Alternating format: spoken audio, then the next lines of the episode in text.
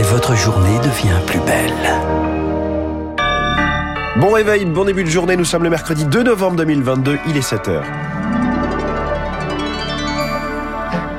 La matinale de Radio Classique avec François Geffrier. Une marche de l'hôpital à l'Elysée en pleine épidémie de bronchiolite. Des soignants viennent remettre une lettre ouverte à Emmanuel Macron alors que les lits sont pleins en pédiatrie. L'endive française a-t-elle un avenir? Les producteurs regardent leur facture d'énergie avec amertume en pleine saison de récolte des racines. Et puis la mode est au retour en politique. Benjamin Netanyahou est en tête des législatives en Israël, mais pas encore assuré de pouvoir revenir au pouvoir. Après ce journal, 7h10, toujours plus de dépenses en 2020 2022, mais des recettes encore meilleures que prévu. L'équation budgétaire tient pour le moment, mais la magie ou la chance va s'arrêter dès 2023. Ce sera l'édito d'Étienne Lefebvre. Et puis 7h15, les stars de l'écho, c'est lui l'homme du dividende salarié, l'idée qui a refait surface il y a quelques jours dans la bouche d'Emmanuel Macron. Je reçois Thibault Langsade, le PDG de Lumines et président de l'URSSAF. Radio classique. Charles Bonner, 31 enfants transférés d'Île-de-France vers d'autres régions. Des enfants que l'hôpital ne peut plus accueillir en pleine épidémie de bronchiolite. À l'échelle nationale, toutes les régions sont touchées. Le plan blanc est déclenché en Gironde. C'est la seule solution face à une salle d'attente des urgences pédiatriques pleines, à des pénuries de soignants et un manque de lits. C'est finalement tout l'hôpital qui se retrouve impacté. Olivier Brissot est responsable de l'unité de réanimation pédiatrique au CHU de Bordeaux.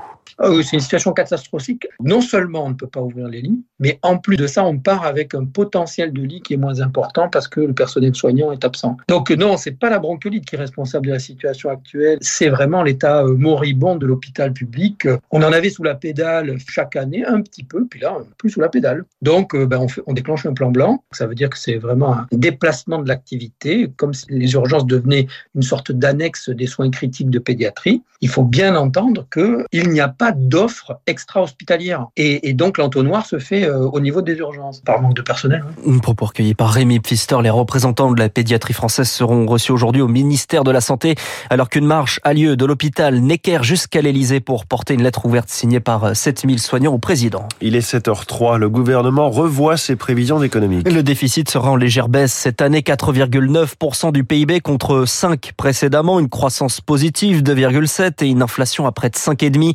indicateur intégré au projet de loi de finances rectificatif pour 2022. À ne pas confondre avec le budget de l'an prochain étudié en ce moment au Parlement.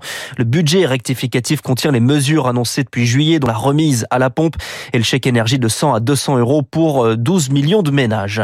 Le prix de l'énergie qui pèse également sur l'agriculture et notamment sur la production de l'endive, produite quasi exclusivement dans les Hauts-de-France et particulièrement énergivore. En pleine récolte des racines, on se demande d'ailleurs comment assumer les factures, je lis droit.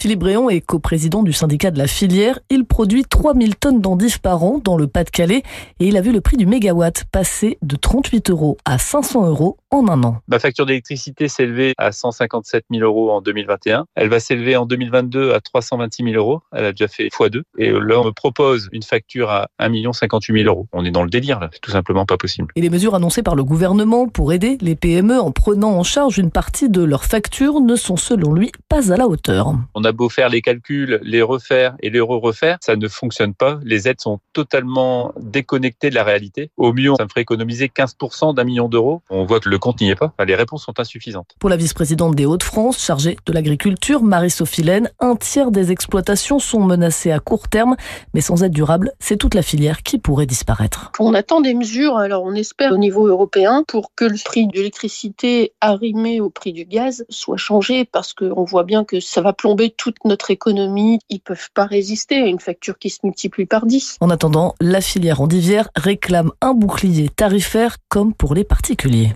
Augmenter le, la production nationale d'électricité, c'est l'objet d'un projet de loi présenté en Conseil des ministres ce matin. Un texte sur le nucléaire, réduire et simplifier les procédures. Il doit permettre la construction de six nouveaux EPR, les centrales nouvelle génération. Autre moyen de production, le renouvelable. Autre projet de loi, l'examen débute aujourd'hui au Sénat. Radio Classique, il est 7h05. Jair Bolsonaro reconnaît euh, tout en nuance sa défaite au Brésil. Le président sortant aura mis 48 heures à réagir hier soir à la télévision. Un discours de remerciement de ses partisans, mais rien sur les résultats.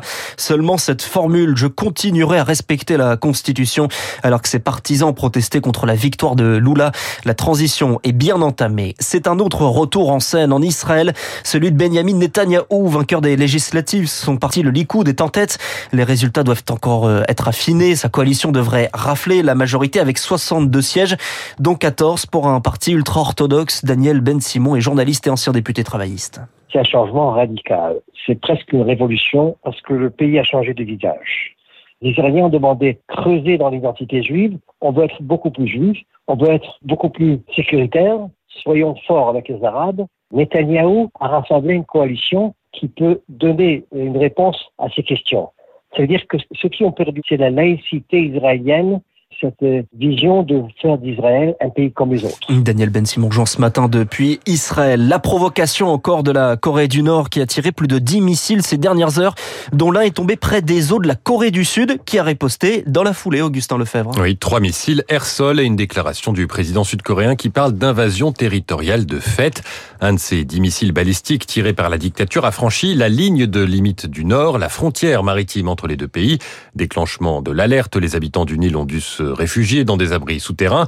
Le plus proche de ces missiles est tombé dans les eaux internationales, mais seulement à 57 km à l'est de la Corée du Sud.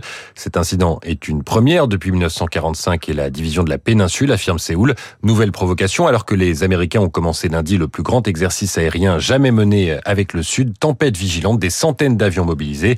Il succède à un vaste exercice naval. Les deux pays craignent un nouvel essai nucléaire du régime. Ça serait le premier depuis 2017. Les précisions d'Augustin Lefebvre. La Russie accuse accuse de nouveau le Royaume-Uni d'avoir saboté les gazoducs Nord Stream en mer du Nord. Accusation balayée alors que dans le même temps Emmanuel Macron annonce la tenue d'une conférence à Paris en soutien à la résistance ukrainienne. Elle devrait se tenir le 13 décembre. Il l'a annoncé après, hier après un appel avec Volodymyr Zelensky. Au lendemain de la Toussaint, c'est aujourd'hui le jour des défunts. Une journée de recueillement qui va au-delà de la fête religieuse, l'occasion d'aller fleurir les tombes de ses proches. Un rite funéraire maintenu alors que le rapport à la mort, le deuil évolue. Martin Juliet Coste est socio-anthropologue. Auparavant, le deuil était rendu beaucoup plus visible et ostensible, c'est-à-dire que vous pouvez percevoir chez une personne très rapidement, en fait, si elle était en deuil, de qui et depuis combien de temps. Un bon exemple, c'est la question de la couleur du noir, qui rythmait un petit peu la vie d'une personne endeuillée et dont tout le monde connaissait les codes. Aujourd'hui, vous ne pouvez pas identifier qui est en deuil et qui ne l'est pas, tant que cette personne-là ne vous a pas transmis ses propres codes. En fait, ça peut être euh, une bague, un vêtement. Euh, c'est la particularité de nos sociétés. Le deuil est beaucoup plus intimisé avant qu'il puisse être exprimé un peu plus socialement et un peu plus collectivement. Une propos recueilli par Anna Le football, l'Olympique de Marseille dit au revoir à l'Europe. C'était le match de l'année. Selon l'entraîneur, une défaite en Ligue des Champions dans les dernières minutes de 1 contre Tottenham à domicile Marseille, éliminé de toutes les compétitions. Ce soir, le meilleur ennemi, le Paris Saint-Germain déjà qualifié, joue à Turin contre la Juventus. Autre qualifié, le Bayern Munich, vainqueur hier de l'Inter Milan 2-0, avec un Benjamin Bavard en forme, buteur. Le Bayern qui finit avec 6 victoires en 6 matchs. Merci, c'était le journal de 7 heures signé Charles Bonner. À tout à l'heure, 8 heures, Charles. Dans un instant sur Radio Classique, l'édito d'Étienne Lefebvre. Jusqu'à quand va-t-on trouver de l'argent magique pour financer de nouvelles dépenses? Eh bien, c'est déjà fini en fait. Puis cette question, faut-il donner un dividende à ses salariés dès qu'on en donne un à ses actionnaires? Emmanuel Macron dit oui. Cette idée est celle de Thibault Langsad, ancien dirigeant du MEDEF, aujourd'hui président de l'URSSAF. Il est ce matin la star de l'écho.